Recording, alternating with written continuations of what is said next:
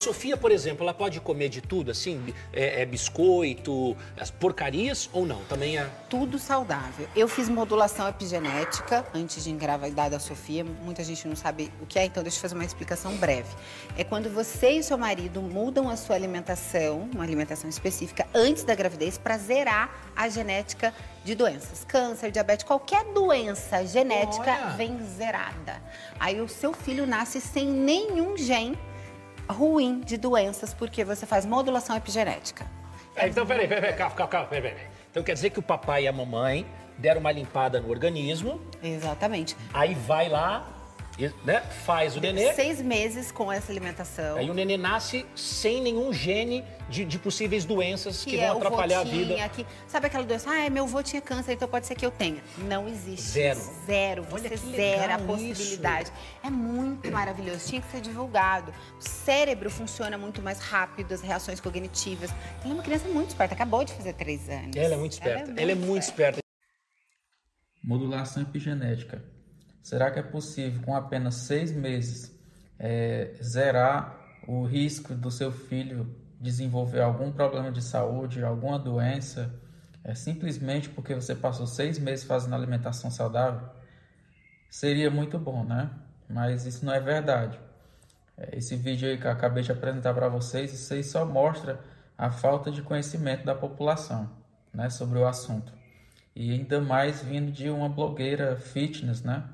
Que infelizmente as pessoas gostam de confiar nesse tipo de pessoa, é, em vez de procurar um profissional capacitado que tenha conhecimento sobre o assunto é, para poder orientar melhor antes das pessoas é, realizarem qualquer tipo de procedimento é, que na prática não vai funcionar, né?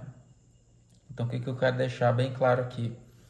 Seis meses não são suficientes para zerar é, genes que possam provocar doenças no seu filho, certo? Nem seis meses, nem um ano.